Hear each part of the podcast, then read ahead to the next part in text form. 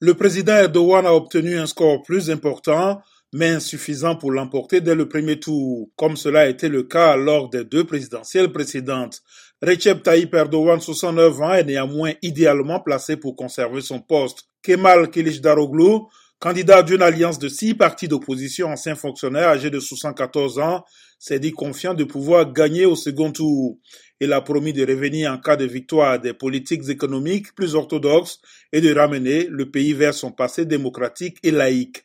Un troisième candidat, le nationaliste Sinan Ogan, a obtenu 5,2% des voix. Cette élection est déterminante pour savoir qui va diriger la Turquie, membre de l'OTAN, mais aussi quelle sera l'orientation politique et économique de cette puissance régionale de 85 millions d'habitants, notamment dans ses relations avec la Russie, le Moyen-Orient et l'Occident.